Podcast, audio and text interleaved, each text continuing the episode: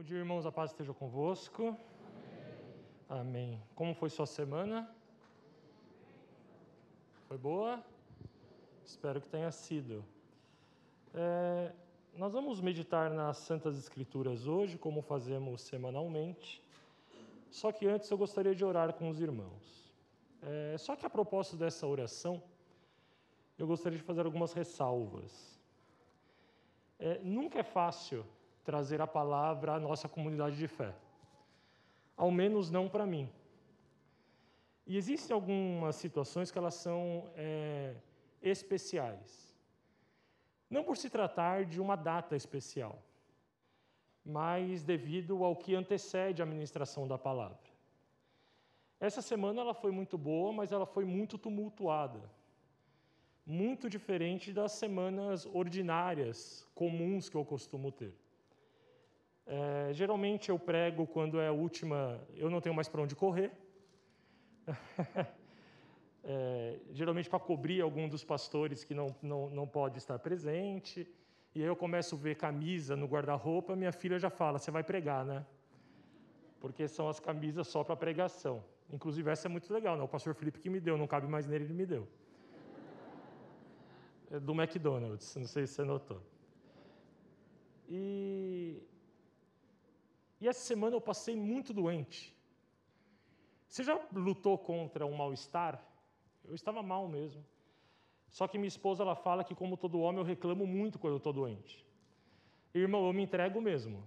Tá? Se eu estou com uma gripezinha, eu já me jogo na cama. Só que quando uma, uma esposa fala isso, a gente fica ofendido, a gente não fica? Fala assim, não, tá de brincadeira. É verdade, mas não precisa falar. E eu falei, só de raiva eu vou resistir. E não reclamei, mas eu fiquei mal. E isso faz parte da mensagem de hoje, só que um pouquinho mais para frente. E eu preparei a mensagem na, na quarta-feira, na quinta-feira, e ontem, à meia-noite, eu tive que mudar todo o sermão.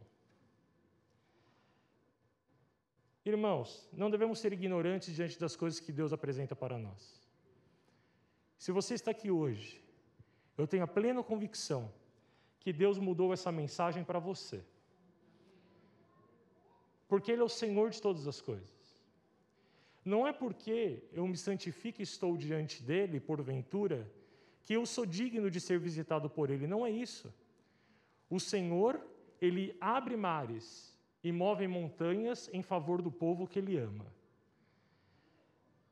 Essa oração eu gostaria que fosse de acordo com essas informações que eu dei a você.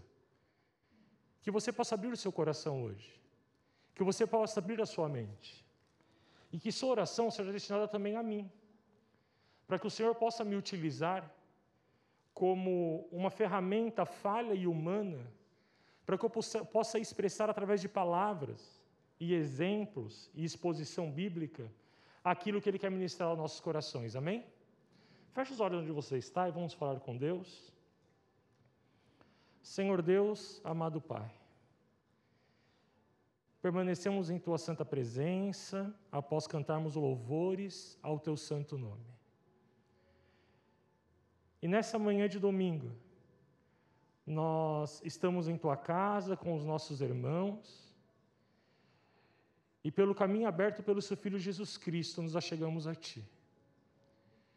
E invocamos o Teu Espírito Santo para que possa, neste momento, entrar em nossos corações, abrindo nossas mentes para que possamos aprender da tua palavra. A tua presença que já está aqui, que ela permaneça conosco. E que possamos sair daqui alimentados, de acordo com o teu santo propósito, que preparou este domingo antes da fundação do mundo para que pudéssemos estar aqui. É isso que te pedimos em nome de Jesus. Amém. Amém, meus irmãos? Amém. Eu quero convidar os irmãos, por gentileza, a abrir a sua Bíblia em Mateus, capítulo 6.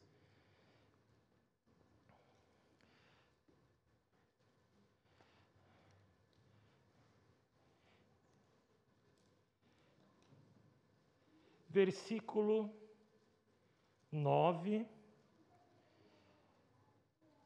E se o irmão tiver um pouquinho de habilidade, os irmãos, eu peço que juntamente vá para Lucas, capítulo 11.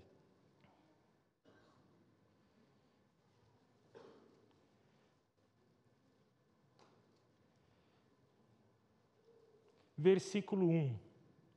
Nós vamos primeiro em Lucas e depois em Mateus, mas antes de ler, vamos entender aqui o que se passa. Eu sempre tive comigo uma grande curiosidade. Quando eu leio os evangelhos, eu vejo os discípulos e aqueles que cruzaram o caminho de Cristo como pessoas normais, como eu e você. E eu sempre fico pensando, o que, que eu absorveria da presença de Jesus Cristo, corpórea e encarnada, se eu fosse um dos discípulos? Você já pensou nisso? Eu já me questionei se eu reconheceria Jesus como Messias. Eu já me questionei que perguntas eu faria para Jesus. A gente costuma fantasiar, pelo menos eu, acerca de figuras é, referenciais, o que nós faríamos diante delas.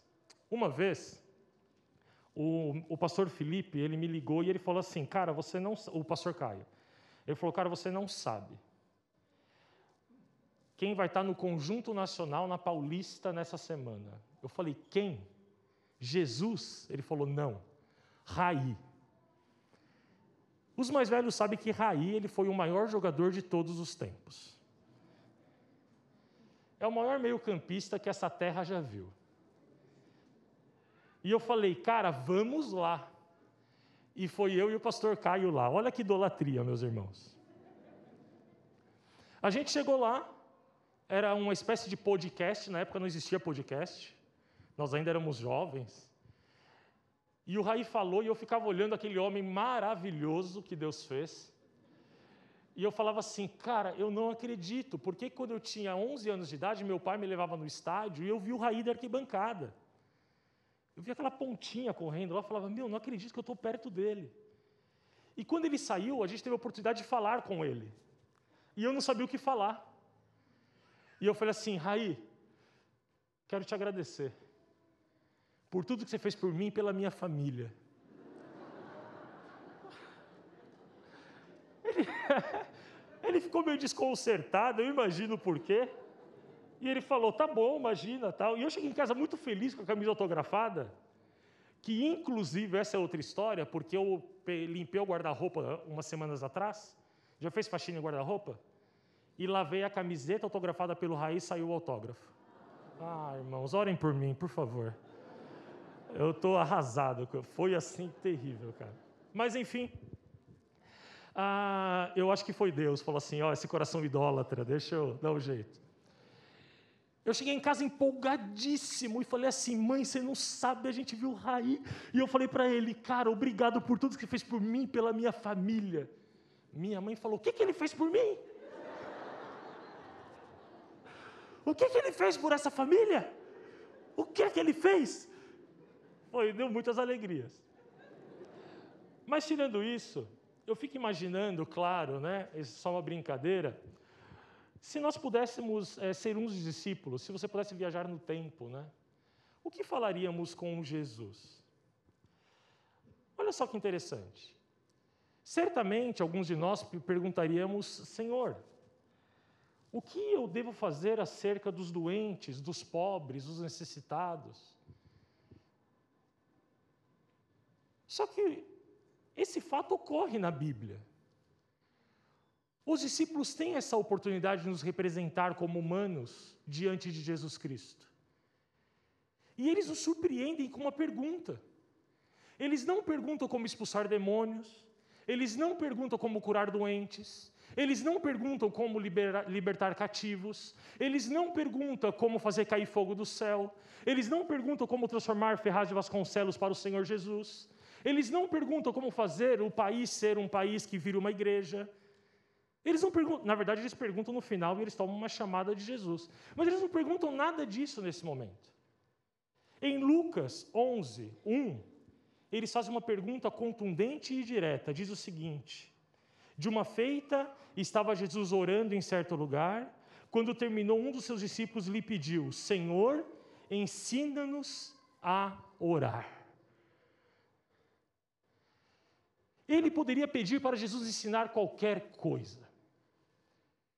Só que a lição que nós temos hoje conosco nesta manhã é que Jesus ele era muitas coisas, mas acima de tudo, ele era uma pessoa de oração. Absolutamente tudo que envolve o ministério de Cristo está permeado e embebido de oração. Irmãos, isso é muito significativo. Você não pede conselho a uma pessoa que não é reconhecidamente apta para aquilo que você está procurando conselhos. Se eu quero pintar a minha casa, eu não vou perguntar para qualquer irmão como eu devo fazê-lo. Vou perguntar para o irmão Pedro, que é especialista em pintura.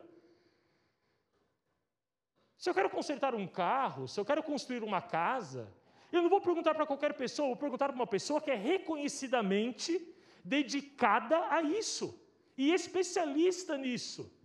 Não havia ninguém melhor do que Jesus Cristo para ser consultado na matéria de oração. Jesus, ele era todo Deus e todo homem encarnado e um homem de oração. Eu quero ir com você agora para Mateus, onde nós temos esse texto um pouco mais completo.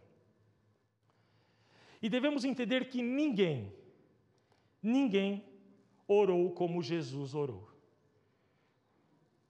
Em Mateus 6,9, nós temos o clássico texto do Pai Nosso. Eu tenho certeza que os irmãos já ouviram muitas exposições bíblicas e já leram muito acerca do texto do Pai Nosso. E aqui, nós clamamos por um milagre do Espírito Santo e colocamos a prova de que a palavra de Deus é uma palavra viva e que ela se renova a cada leitura, amém, irmãos? E que hoje o Senhor nos revele mais uma vez esse texto tão conhecido. No versículo 9 diz o seguinte: Portanto, vós oreis assim. Jesus respondendo aos seus discípulos, ele vai começar a ensinar. Ele fala: Você quer orar? Eu vou te ensinar a orar. Comece da seguinte forma: Pai nosso que estais no céu. Isso já é muito significativo e revolucionário.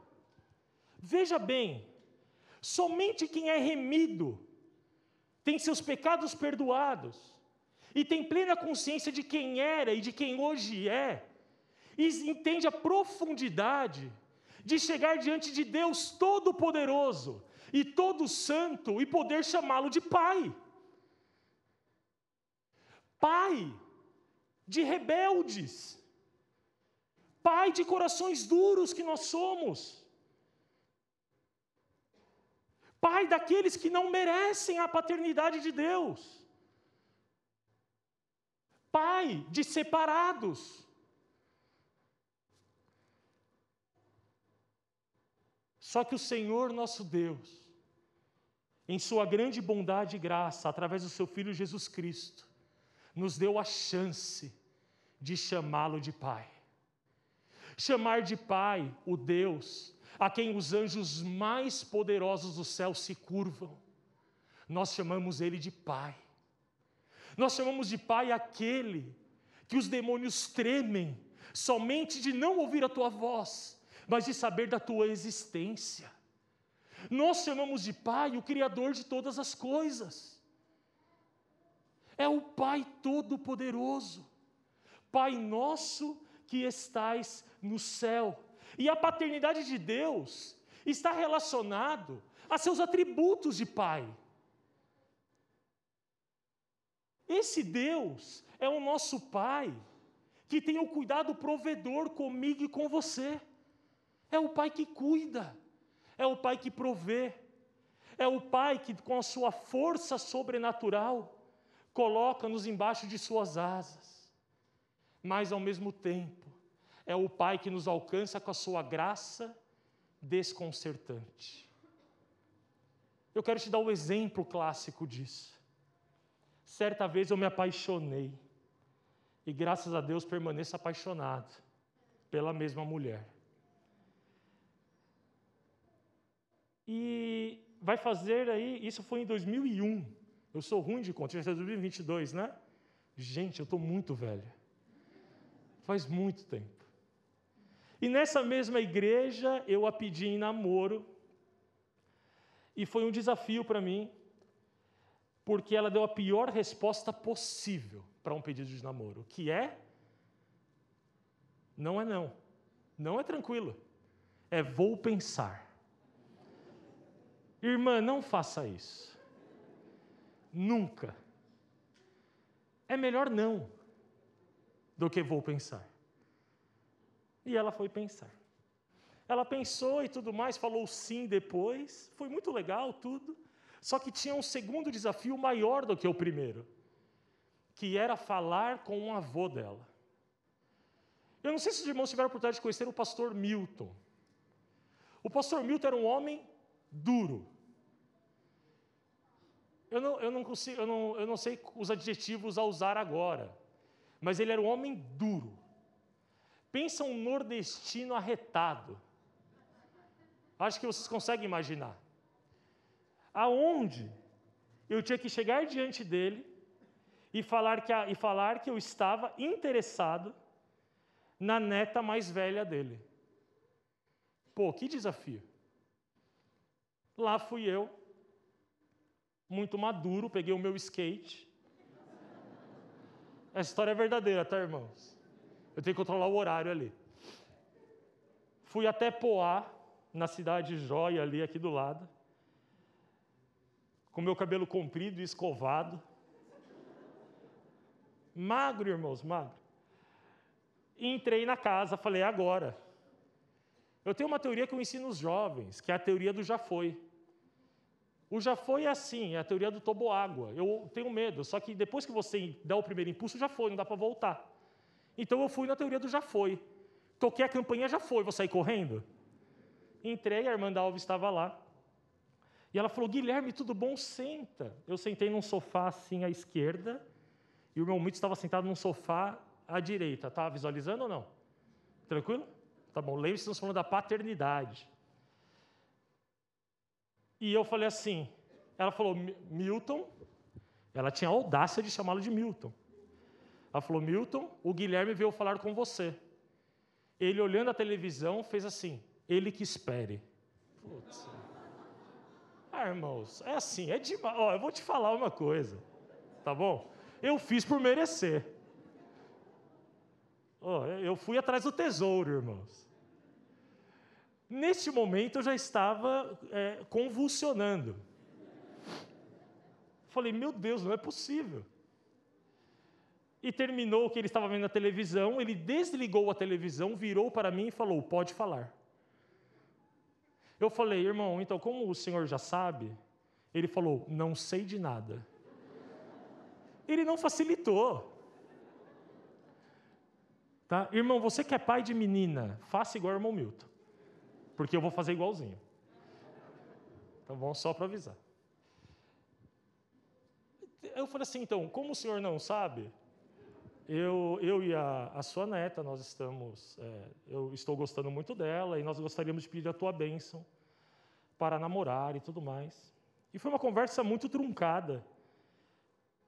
E ele colocou algumas regras muito específicas. Chegar 10 horas da noite em casa e uma série de outras regras. Eu saí de lá com a impressão de que ele era um homem muito duro, de fato. Só que eu conseguia ver o amor da minha esposa por ele. E era uma coisa muito louca, porque eu via o respeito aliado ao amor. E com o tempo eu pude entender que havia de fato a rigidez para o bem da família, mas o carinho, o amor para a manutenção do afeto. Meus irmãos, aquele que se achega ao nosso Deus, achando que se trata somente de afeto, está cometendo um grande erro. E aquele que se chega a Deus somente com temor, está deixando de experimentar o máximo que Deus pode entregar aos seus filhos. O nosso Deus é o casamento perfeito entre a paz de um pai que cuida e um temor do Senhor de todas as coisas. Pai nosso que estais no céu. Esse é o peso de chamar Deus de Pai. Que dor eu tenho no coração quando eu acompanho o culto de jovens, aonde se sobe no palco uma grande festa e fala assim: "Vamos nos divertir hoje". Meus queridos, é necessário que haja reverência diante de Deus Pai Todo-Poderoso.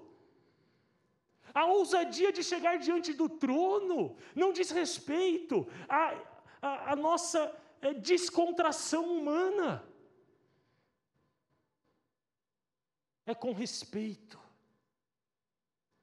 é com amor, é com reverência e é com paz. E talvez a pergunta que nos fique hoje é: então, como é que eu devo orar? Eu acho que a resposta seria assim: talvez, como seja, ou como eu não deva orar. A primeira coisa é que nós não devemos criar expectativas diante da oração. Irmã, muito obrigado. Nós não devemos criar expectativas na oração. Mas, Guilherme, como assim? A gente acabou de orar por cura. Eu não devo esperar a cura? Deve. Não estou falando dessa expectativa. Nós temos que tomar muito cuidado para não nos tornarmos o Deus da relação. Existem vigílias onde a promessa é: venha e verá fogo cair do céu. Às vezes nós vamos para o nosso quarto, nos ajoelhamos e falamos assim: Senhor, eu preciso que o Senhor se manifeste, eu preciso sentir a tua santa presença, eu preciso que esse quarto trema, eu preciso ver fogo cair do céu, eu preciso ver crente levitar. Só que às vezes, esperando um terremoto, o Senhor entra em nosso quarto como um sopro suave e uma brisa transformadora. Porque o Pai nosso que estás no céu, Ele continua sendo o Senhor. E Ele é o protagonista dessa relação. Muita frustração cristã se dá pelo erro na expectativa que criamos diante da oração. Meus irmãos, é Deus quem sabe aquilo que precisamos. É o Pai que cuida dos seus filhos. Pai nosso, que estais no céu. Jesus continua nos ensinando, dizendo: santificado seja o teu nome. Se eu perguntar para vocês o que significa santo, nós vamos ter inúmeros sinônimos para santificado ou santo. Só que entenda que aqui é uma petição. Ele está pedindo para que o nome de Deus seja santificado, você percebe? Ele não fala o santo é o seu nome. Ele fala que santificado seja o vosso nome. É a primeira petição do texto. Santificado, você pode dizer que é aquele que não tem pecado, e é verdade. Santificado, você pode dizer que é aquele que é perfeito, e é verdade. Só que santificado, neste texto, de maneira objetiva, significa aquele que é separado, é aquele que está em outra prateleira. Se você se recordar no Antigo Testamento, o Santo dos Santos era um lugar separado. Quando nós dizemos santificado seja o vosso nome, nós estamos dizendo: não existe ninguém igual a Deus. Ninguém. Não há concorrência. Só que não se esqueça que isso é uma petição. Ou seja, diz respeito também a nós. É uma petição para que nós não possamos ter em nosso coração nenhuma concorrência que ocupa o lugar de Deus em nossas vidas. Isso é Deus ser santificado. Isso é o nome dele ser santificado. A rebelião humana, meus irmãos, ela consiste na divisão do lugar que pertence somente a Deus em nossos corações. Nós temos olhos muito atentos para aquilo que salta de maneira, é, é, de maneira explícita diante dos nossos olhos. Nós ficamos chocados com discursos anticristãos, com discursos é, é, ateus, satânicos. Só que nos esquecemos que o real inimigo, ele ocupa as sombras. E não estou falando necessariamente de Satanás, estou falando de nós mesmos. A rebelião nasce no nosso coração contra Deus, pela nossa natureza pecaminosa. E não pense que essa rebelião é negar que Deus existe. Essa rebelião consiste em ocupar o lugar que deve ser somente de Deus em nossas vidas. Santificado seja o vosso nome, é exatamente o que Eva não fez no paraíso. Existe um debate teológico muito grande sobre o pecado original chegam ao absurdo de falar que foi o ato sexual. Outros dizem que foi a desobediência. Eu arrisco dar o meu pitaco aqui como um mero mortal. E eu digo que em Gênesis, se eu não me engano, capítulo 3, se eu não me engano, quando Jesus, quando Deus, ele vai falar com Caim, ele diz o seguinte: cuidado, porque o pecado está às portas do seu coração. Jesus, quando vai falar sobre o pecado, ele vai falar assim: você peca somente de pensar. Se você cobiça a mulher do próximo, você já adulterou. Se você odeia o seu irmão, você já é homicida. Então eu arrisco dizer que o pecado original humano não foi a desobediência, foi antes disso. Foi a pretensão de dividir o lugar que pertence somente a Deus. E esse foi o mesmo pecado de Lúcifer.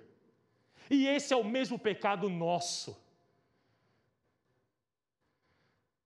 É o pecado de colocar Deus na mesma prateleira de outras coisas. É falar que nossa família está na mesma prateleira de Deus. É falar que os nossos bens materiais estão na mesma prateleira de Deus. É dizer que o nosso bem-estar está na mesma prateleira de Deus. Não. Quando dizemos santificado seja o vosso nome, significa sim que Deus, ele é único, ele é santo e ele não divide o lugar dele e a glória dele com ninguém. Sendo assim, não consiste em parecer ser ou seguir uma série de regras para que nós possamos nos santificar. Não pense que para se santificar você precisa seguir regras bíblicas. A salvação dependeria somente de você e não de Deus. Não, a partir de hoje eu saio do culto com um voto no coração. Eu nunca mais vou pecar. Tiago vai falar que você é tolo, que você é mentiroso. Quantos aqui já saíram do domingo com plena convicção no coração de transformar suas próprias vidas? e falhamos miseravelmente todas as vezes, porque não parte da, da vontade humana. Quando você diz santificado seja o vosso nome na minha vida, você entrega o seu coração a Deus. E a partir do momento que Deus tem o seu coração, Ele passa a ter o controle sobre toda a tua vida. E aí nós temos o início da transformação. E é uma transformação dolorosa, como todo o nascimento, porque Jesus Cristo, através do seu Espírito Santo, ele mostra para a gente tudo o que nós realmente precisamos. Quando você santifica o nome de Deus, você passa a ter sede de conhecimento da Bíblia, você passa a ter temor no seu coração, você passa a ter vontade de conhecer mais a Deus, você passa a ter necessidade de transformar a sua vida. E como Jesus Cristo, ele é completo. Ele não apresenta somente a necessidade, mas também os meios para podermos saciá-la através do Espírito Santo. Eu quero apresentar um grande perigo que existe sobre a santificação dos crentes, meus irmãos. Às vezes a gente confunde santificação com moralismo. Meus irmãos, isso é um risco muito grande. O moralismo é a irmã caçula do legalismo. Não estou dizendo que crente não tem que ter moral. O que eu estou dizendo é que a nossa vida não pode ser pautada pelo moralismo cristão. No sentido de, se eu fizer, tem uma consequência. A vida cristã não é mecânica, ela não é uma máquina, ela não é ferramenta de troca. Isso são outras religiões. O apóstolo Paulo, aos Gálatas, ele vai escrever a igreja de Galácia, é importante este texto, se você puder ler em casa. Gálatas inteirinho trata sobre um assunto, mas nós só conhecemos Gálatas 5, que fala dos frutos do Espírito. Só que antes de falar dos frutos do Espírito em Gálatas 5, o apóstolo Paulo vai falar que aquela igreja está passando por um grande problema. E qual é o problema? Essa igreja, ela é fundada e os gentios se convertem a Cristo. E surge uma outra corrente de cristãos pregando o falso evangelho. E você fala, nossa, devia estar pregando outro Deus. Não, era o mesmo Deus, era o mesmo Cristo. Só que eles diziam que, para você ser cristão, era necessário você seguir as leis judaicas. A nossa linha moral, ela não parte do Novo Testamento, ela parte do Antigo Testamento, o moralismo legalista. Era necessário seguir as leis para se santificar. O apóstolo Paulo fala: vocês estão malucos. Isso está errado. Isso é uma heresia. Você não pode começar um relacionamento através da moralidade. Você começa o um relacionamento com Cristo através do amor e não da moralidade. Meu irmão, você que se converteu e aceitou Jesus Cristo como o Senhor da tua vida, eu duvido que você veio a Cristo por causa do discurso moral. Você veio a Cristo porque você foi encontrado por Ele. E a pergunta que comprova isso é a pergunta: quem é esse Deus? Você pode ter muitas respostas de quem é esse Deus. Você pode dizer, é o Criador dos céus e da terra. Esse Deus é aquele que pode tudo. Ele é onipresente, ele é onipotente, ele é tudo isso. Isso são respostas acadêmicas e vazias diante da resposta verdadeira, que é quem é esse Deus? E a resposta é: esse Deus é aquele que me conquistou. E sabe como? através do teu infinito amor. Esse Deus é aquele que me encontrou no pior momento da minha vida. Esse Deus é aquele que me consolou no luto. Esse Deus é aquele que me levantou quando eu estava caído. Esse Deus é o retrato de um relacionamento que eu tenho com Ele, e não de um discurso feito e decorado de quem Ele é a partir dessa consciência, nós somos copitados pelo amor e pela Sua graça. E assim o Senhor nos tem por completo. Santo, Santo, Santo é o Senhor. Meus irmãos, a santificação, ela só passa através da graça e não através da lei. Nós não traçamos uma linha de lei para que a gente possa obedecer após esse encontro. O Senhor me encontra, eu não ganho um manual de checklist do que eu posso e não posso fazer. É muito diferente. Eu não sei se você nos visita hoje ou se você tem uma imagem distorcida do cristianismo, mas eu quero te explicar como isso funciona. Quando as pessoas descobriam que eu era crente, as pessoas falavam assim: ah, então você não pode isso, você não pode aquilo. Não. Isso não se trata do cristianismo. Nós temos plena liberdade dentro do relacionamento que estabelecemos com Deus. Eu tive pensando a melhor forma de expressar isso. E eu me lembrei de uma criança recém-nascida. Você já teve a experiência de ver uma criança recém-nascida?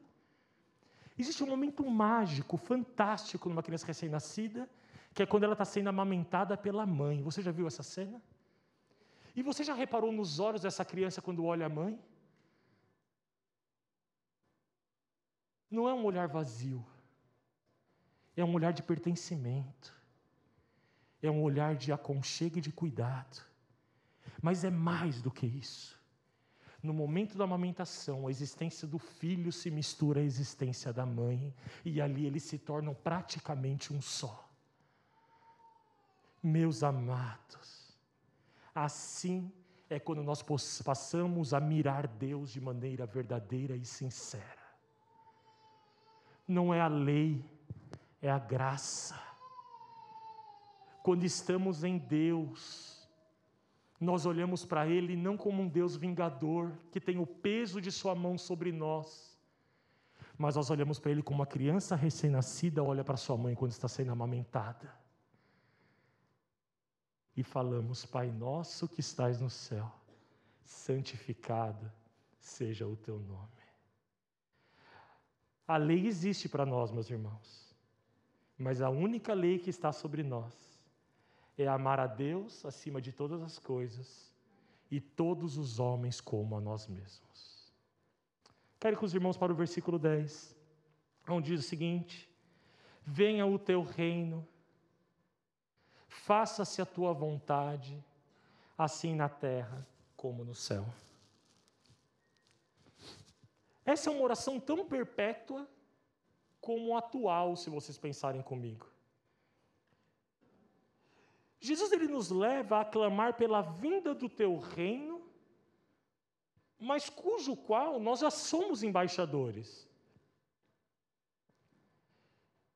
Nós clamamos pela vinda do reino de Cristo, só que esse texto não pode nos colocar, como ensinado na doutrina católica, como nós, de forma externa, rezando para Deus. Quando um cristão protestante reformado, ele ora a Deus, ele ora como um agente do relacionamento ativo. Então, quando nós pedimos para que venha a nós o teu reino, não é que nós estamos clamando pela volta de Jesus porque o reino já veio, o reino já chegou. E nós somos embaixadores desse reino, você entende isso? Venha a nós o teu reino, é o reino do desejado das nações, é o reino do Rei da Glória, é o reino do Deus que veio sentado no jumentinho, é o reino daquele que entrou em Jerusalém. É o reino daquele que foi crucificado. É o reino daquele que ressuscitou no terceiro dia. É o reino daquele que está sentado em seu trono no céu. O reino já veio e nós somos representantes desse reino. Então, quando falamos, venha a nós o teu reino e seja feita a tua vontade aqui na terra, estamos falando, Senhor, me use, me use para expandir o teu reino. Nós endossamos essa, essa, esse, essa colocação, essa afirmativa, em diversos momentos da palavra do próprio Cristo. No final de Mateus, Jesus Cristo ele fala: vão e façam discípulos, pregue o que vocês ouviram, testemunhe o que vocês viram. Em Atos 1,8, você vai ver Jesus Cristo falando: vai e façam discípulos, nos lugares mais distantes da terra, porque o reino já chegou. Nós temos que expandir o reino, meus irmãos. E nós vivemos em tempos difíceis, não é verdade? Para quem? Difíceis para quem? Mas, Guilherme, como assim? Você está minimizando a dor do tempo que nós vivemos? Pelo contrário. Tem um livro do C.S. Lewis. Existem dois nomes, títulos. Um, o que eu conheço é Cartas do Diabo ao Seu Aprendiz. Tem uma outra tradução que é Carta do Diabo ao seu sobrinho, se eu não me engano. Não se escandalize, irmãos, é um bom livro. O autor, teólogo, o que, que ele faz? Ele simula que o diabo está se comunicando com seu aprendiz na Europa. E eles trocam cartas, entendeu? Ele simula essas cartas. E certa vez o sobrinho ou o aprendiz escreve assim: tio ou mentor, você não sabe eu consegui estourar uma guerra aqui na Europa. E Satanás fala assim: Você está maluco? Você está louco? Não, mas muitas pessoas vão morrer. Ele falou: Eu sei. Só que muitas pessoas, através desse sofrimento, vai buscar refúgio. Meus irmãos, nós estamos vivendo um tempo atípico. Nós estamos vivendo um tempo que os nossos filhos vão comentar. E estamos vivendo um tempo que os nossos netos vão perguntar sobre esse tempo. E nós estamos vivendo um tempo onde os campos estão brancos para a colheita. Estamos vivendo um tempo onde a igreja está desacreditada no nosso país. As igrejas estão vazias. O cristianismo está embebido da lama de toda sorte de coisas impuras deste tempo e dos homens. Estamos vivendo em tempo de luto, onde nós temos mais de 60 mil pessoas que morreram diante de uma praga. Nós estamos vivendo um tempo de corações duros. Me diga um tempo mais propício para que possamos propagar a verdade do reino, que é paz, alegria e justiça. O mundo clama por paz, alegria e justiça, e nós temos a resposta. A paz, alegria e justiça provém do reino dos céus através de Jesus Cristo. Venha a nós o teu reino, não é uma oração passiva. Porque Jesus está falando, ele já veio. Você faz parte dele. Seja feita a tua vontade, assim na terra como nos céus. Ele tem feito, através da minha e da tua vida. Sabe qual é a vontade de Deus para mim e para a tua vida? Propagar o reino de Deus na terra. É a missão que Jesus dá a nós. É a missão que Ele dá a nós. Eu quero lhe fazer uma pergunta muito sincera, meus irmãos. A quem temos falado desse reino? Qual tem sido a propagação desse reino? Ah, mas eu sei que é muito difícil, e é mesmo. Por isso, a igreja de Cristo, ela não caminha sobre grandes pregadores.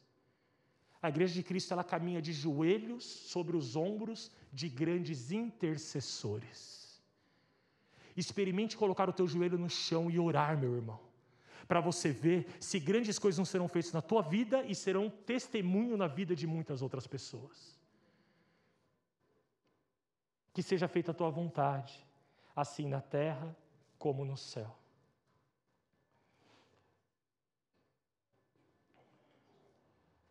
É, certa vez eu estava lendo um texto de um pastor que eu gosto bastante. Desculpe. E ele estava falando sobre a pregação. Porque geralmente a gente acha que vir aqui em cima e pregar, de fato, é um papel evangelístico. Isso não é verdade. A igreja não é ponto de chegada, a igreja é ponto de partida. Vou repetir: a igreja não é um ponto de chegada, meus irmãos. Ah, ele vai para a igreja, ele vai se converter. Não. A igreja é ponto de partida, são da onde saem os convertidos para trazerem almas. E numa conversa, um rapaz vira para ele, um moço, e fala assim: é, Pastor, quem o senhor acha que é o maior pregador do nosso tempo? Olha que pergunta boa. O pastor ele faz um breve silêncio, uma pausa dramática, e ele fala assim: Você não conhece. eu não conheço. Ele diz o seguinte: o maior pregador do nosso tempo deve ser um homem simples, em uma cabana, pregando para seis pessoas. Este é o maior pregador do nosso tempo. O maior pregador do nosso tempo, meus irmãos, sou eu e é você o maior pregador desse tempo é o homem e a mulher que permite que o Espírito Santo de Deus possa fazer maravilhas através da tua vida. Uma pergunta sincera aos meus irmãos para que a gente possa caminhar à nossa conclusão. Eu queria muito que você me falasse um pouco da sua vida de oração. Evidentemente, não em voz alta. Mas eu queria que você refletisse sobre a sua vida de oração. Se vocês forem parecidos comigo, pelo menos em essência, e de fato são, e se vocês se permitem serem confrontados pelo Espírito Santo de Deus, como eu tento me permitir, eu me arrisco a dizer que vocês não oram tanto quanto deviam. Entenda que eu estou me pautando por mim. Eu não acho que eu oro tanto quanto eu devia. Eu não acho que a minha vida de oração ela é de fato como deveria ser. Quando eu miro grandes homens de Deus, grandes pregadores, como Lloyd Jones, a esposa do Lloyd Jones certa vez foi questionada sobre o marido dela, falou: Nossa, como você se sente sendo esposa? A pergunta já está errada, mas tudo bem. De um pregador como Lloyd Jones. Ela responde da seguinte forma: Você não pode entender o meu marido como um pregador antes de vê-lo como um homem de oração. Spurgeon, o maior pregador do, do um dos maiores pregadores que já que já tivemos é, notícia, né, e já foram publicados, ele diz o seguinte: eu prefiro dez homens que orem do que dez grandes pregadores. Certa vez chegaram para Spurgeon e perguntaram qual era o sucesso do ministério dele. Ele levou os missionários, os missionários, perdão, não. Ele levou os estudantes até o porão da sua igreja, até o fundo da sua igreja. Abriu a porta e haviam dez mulheres orando. Ele falou: Esse é o segredo do meu ministério, a oração. A vida de oração, meus irmãos, nivela o reino. Você está do lado de fora do reino, você está nas muralhas do reino se você não é uma pessoa de oração. Porque a oração pega o mais simples dos homens e coloca na mesma estatura do homem mais poderoso do mundo quando ambos estão de joelhos. A oração nivela o reino. A oração faz com que o doutor tenha o mesmo acesso e poder do que o analfabeto. A oração faz com que o rico seja tão humilde quanto o necessitado. A oração é parte integrante da vida do crente. E o poder do Espírito, por intermédio do Evangelho, é a única força possível de transformação dada aos homens. Você pode pegar uma igreja como a nossa e fazer curso de empreendedorismo, curso profissionalizante. Você faz, paga bolsa de estudo. Você pode ter políticas públicas, que deve ter, ok? Ou você pode ter empresas que cumpram um papel importante. E você pode mudar a vida econômica das pessoas, o meio social das pessoas, mas você não pode mudar o coração delas. Você não pode transformar o espírito delas. Você não pode transformar quem elas são. Eu estava conversando com um amigo meu, se chama Rafael, e ele estava fazendo um, um, o doutorado dele. Ele reunia vários pastores para conversar, pastores muito famosos. Caio Fábio, Franklin Ferreira, de diversas áreas da teologia. E eu falei assim, Rafa, é, o que te parece esses pastores? Ele falou assim: o que me parece? Me parece que todos eles estão comprometidos com um plano de poder. Enquanto eu vim do Belém do Pará, e eu vou te falar, Guilherme, uma coisa importante.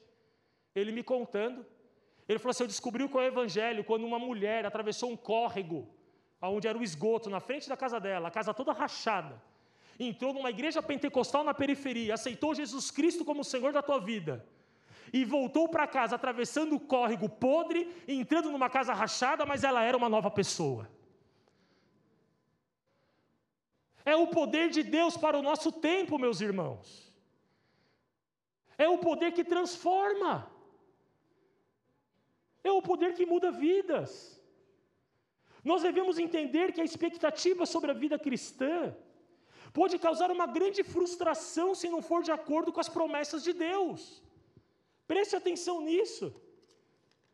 Nossa busca é para que o reino de Deus seja expandido através de nós.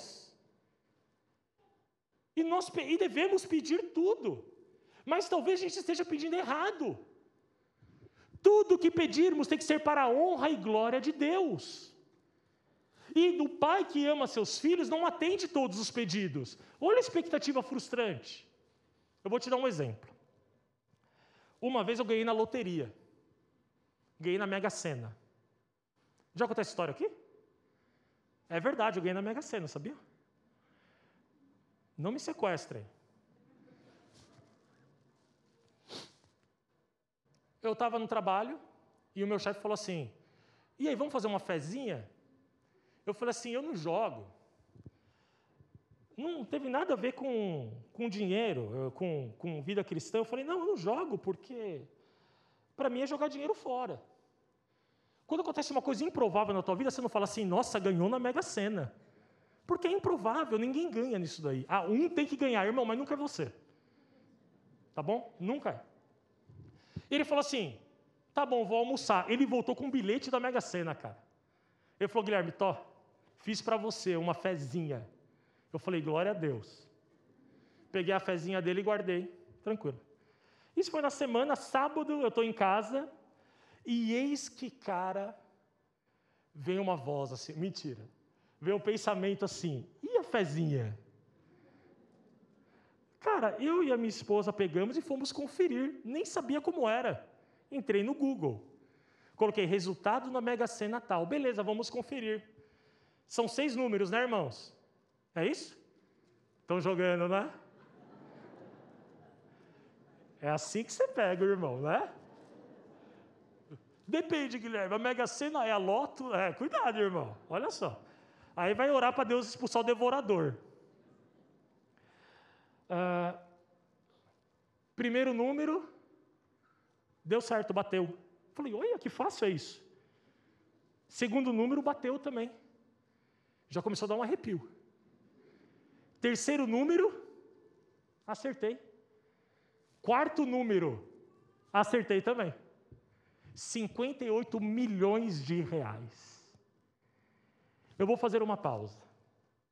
Eu já sou uma pessoa difícil, pobre. Rico eu seria insuportável.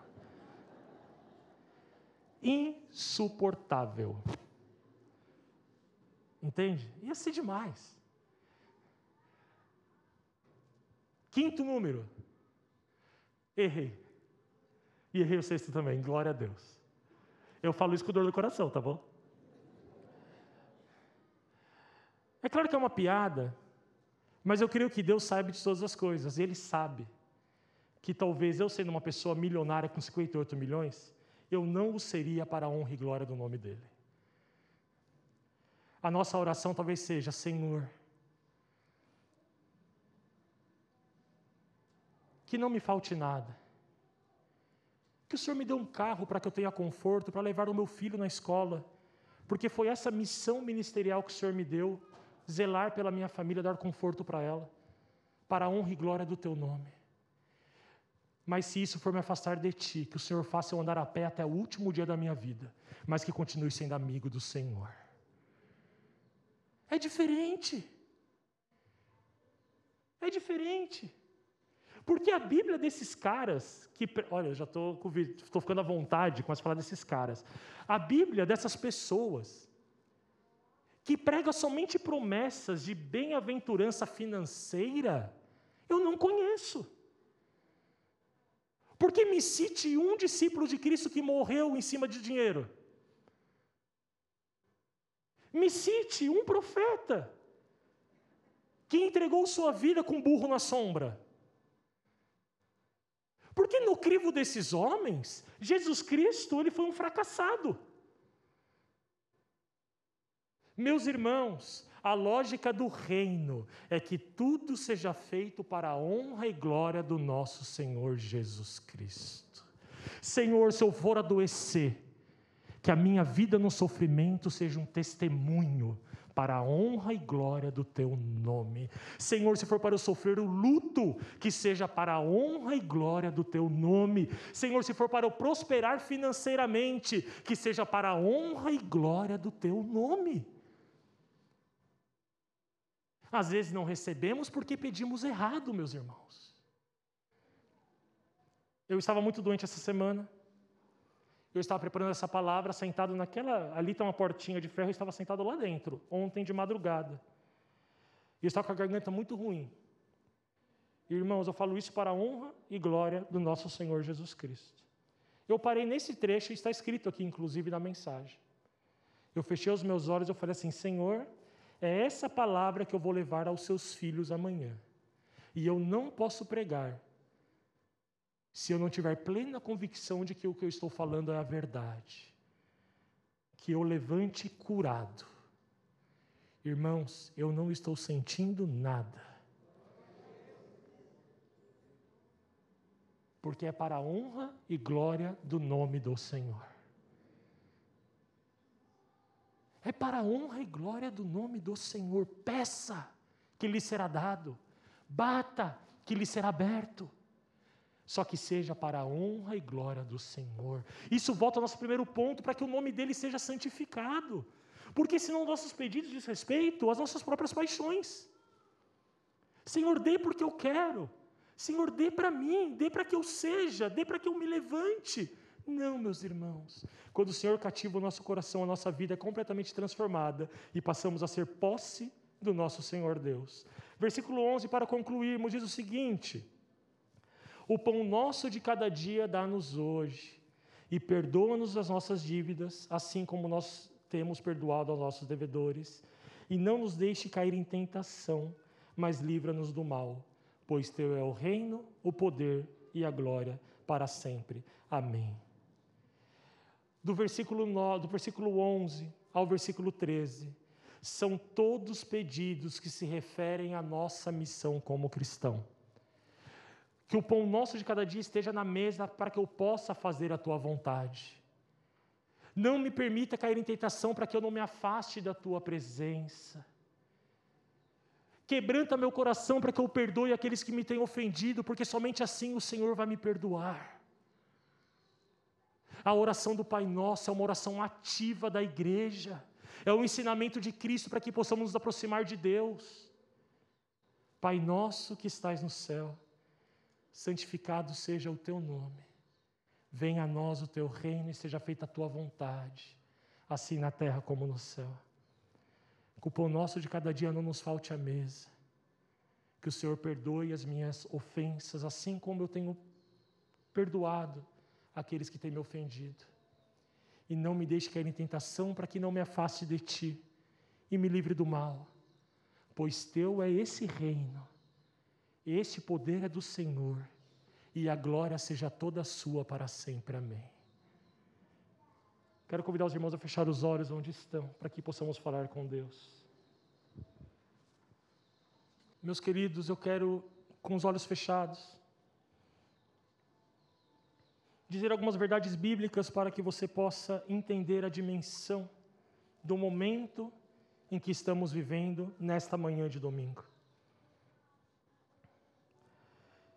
Eu quero dizer que Deus ele não procura nada em você nessa manhã. Nada. Porque tudo que ele vai encontrar de bom foi o que ele plantou no seu coração.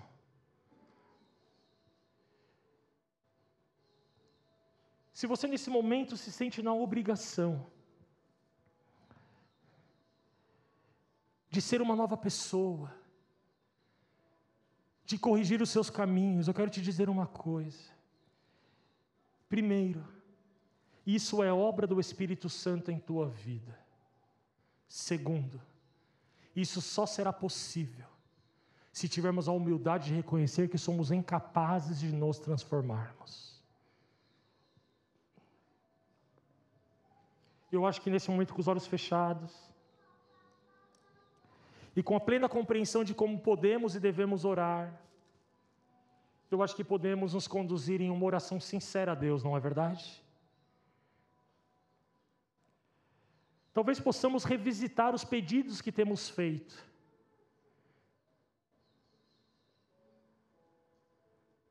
Possamos nesse momento entrar na presença do Pai Todo-Poderoso como filhos, nos sentarmos aos seus pés, reconhecendo a sua santidade,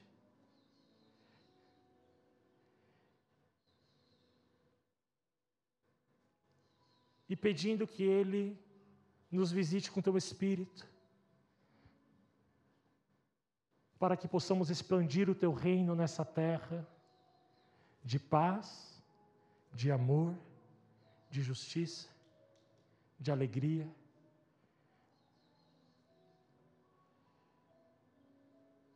E aí aquele texto passa a fazer muito sentido para nós hoje. Buscai em primeiro lugar o reino de Deus e todas as outras coisas lhe serão acrescentadas. O Senhor é aquele que cuida dos que Ele chama. Senhor Deus amado Pai, nós estamos nessa manhã na tua santa presença.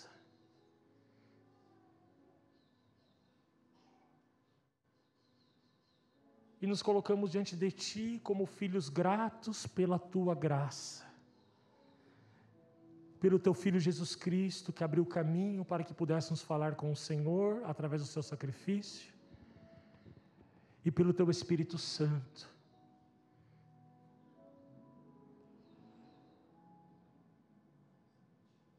Senhor, nesta manhã, após essa meditação, eu acredito que eu e meus irmãos não tenham muito que pedir ao Senhor, mas agradecer. Agradecer porque o Senhor tem cuidado de nós. Agradecer pelo pão de cada dia em nossa mesa. Agradecer por ter nos livrado de tentações e do mal mas principalmente por ter nos dado condições dignas para que possamos expandir o teu reino nesta terra. Senhor, que a nossa vida seja uma vida de louvor a Ti. Que a nossa vida seja uma vida de engrandecimento do Teu santo nome. Que possamos fazer coro ao grande profeta dizendo que o Senhor cresça e que eu diminua, Senhor. Perdoe os nossos pecados. E esteja conosco, Pai, hoje e até o último dia. Em nome de Jesus. Amém. Amém, meus irmãos.